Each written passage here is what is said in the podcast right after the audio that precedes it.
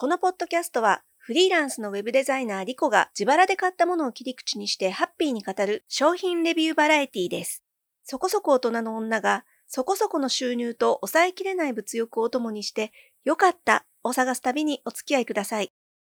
ということで参りましょう。今日の良かった。自分らしいネイルケアが見つかった。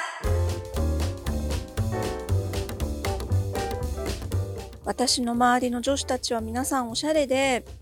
月1ぐらいなのかな、ネイルサロンに行って、爪のお手入れをして、その写真をね、インスタとかに上げてる方っていうのもたくさんいるんですよ。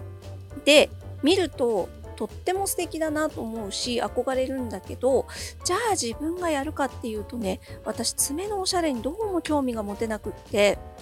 これ若い頃からずっとそうですね20代の頃から一度もネイルサロンも行ったことがないしマニキュアも何度か塗ったことはあるんですけれども何でしょう爪が弱いのかあのマニキュアを塗るとね結構爪が黄色くなっちゃうことが多くってでもうなんかいいやと思ってすぐやめちゃったりとかあとは仕事柄もあるのかな結構キーボードを操作するので爪が長いと邪魔っていうのもあったりなんかして、まあ、とにかくですねえっともう言うたらおっさんですよ。実用性をねもう前面に出しまして爪のおしゃれをしてこない人生を今まで歩んできたわけですけれども年を取ってくると爪もだんだんこう弱ってくると言いますかだんだんねみそぼらしくなってくるんですよね。だから若い時は別に素の爪でも全然気にならなかったのがだんだんだんだんなんかねちょっと何かをしなきゃいけないのかなっていう気にようやくなってきましてまずは爪切り。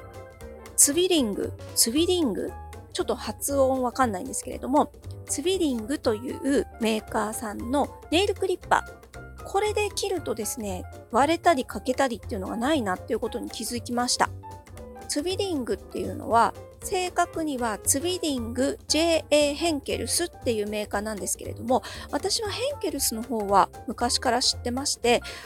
多分ご存知の方も結構いらっしゃるんじゃないでしょうか。調理器具の会社ですよね。ナイフ、包丁で私は知っていたんですけれども、えー、調理用のナイフとか包丁を作ってるメーカー、このヘンケルスと同じグループのメーカーとしてツビリングというのがあります。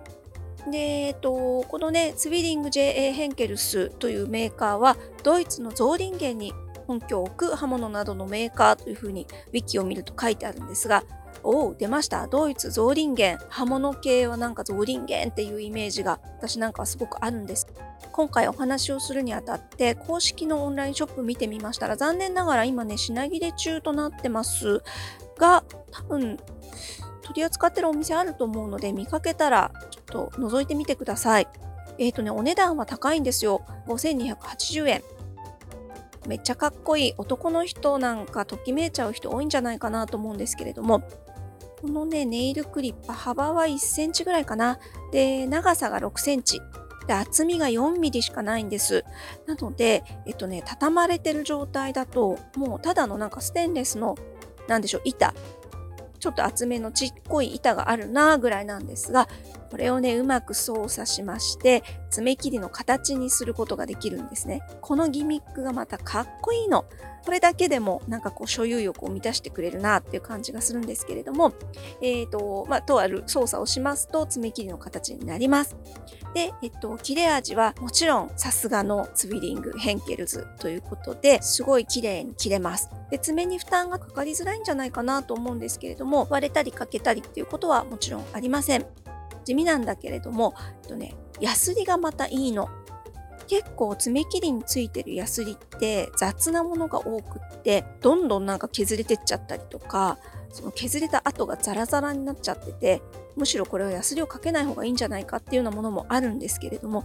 ツビリングのネイルクリッパーについているヤスリはすごい細かく削れます。ので基本まずもう切った段階でそんなにザラザラもしてないんだけれども気になるところがあればちょちょっとヤスリでこするだけで滑らかに整えることができます。革の収納ケースがねちっちゃいのがついててこれもまたたまらないんですけれども以前は化粧ポーチに入れて必ず持ち歩くようにしてました。出先でちょっと気になった時にパチッと切ったりとかっていう風に使うこともできて非常に便利です。爪を切って整えた後、さらにもう一つのアイテムを最近私は使っておりまして、これがエテュセというメーカーのクイックケアコートというやつです。保護剤ですね。爪の保護剤でちょっとツヤも出ます。一応、えネイル用美容液っていう風に商品パッケージには書いてあるんですけれども、多分美容液的な成分はそんなに対して期待できないのかなという気がいたします。なんかオイル配合って書いてあるんですよね。ホホバオイルとかローズヒップオイル、マカデミアナッツオイルというのが入ってるんですが、多分どちらかというと薄い膜を作って爪を保護するっていう方がこの商品のメインではないかなと思います。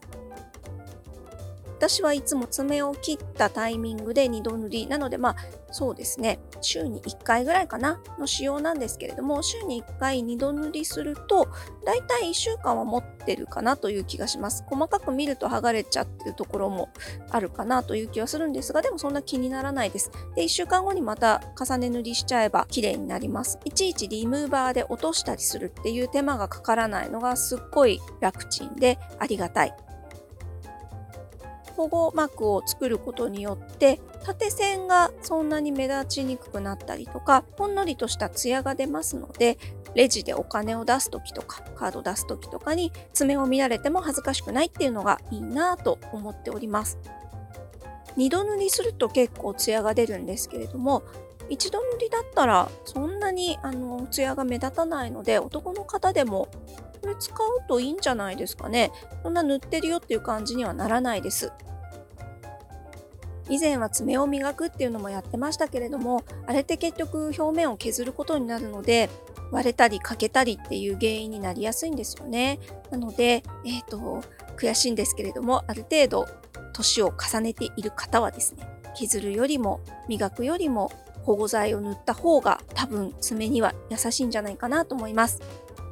とは頑張ってプロテイン摂取して根本的に爪を強化するっていうのも大事かなと思うんですけれども爪の手入れが行き届いていないとちょっとこうね不潔に見えたりとか年を取って見えたりしてしまうのでやぼったく見えてしまうのでこの辺りは程よい感じで気を使っていきたいなと思っております。前回クイズ形式にしたくって一生懸命編集頑張ったりとかあとマイクもちょっとね調整を変えてみたりとかしたんですけれどもなんか後から聞いてみたらやっぱりちょっとね声が変わっちゃってたりとかしたんでうーんと思って、まあ、また、あの、設定もいろいろと試しながらより良い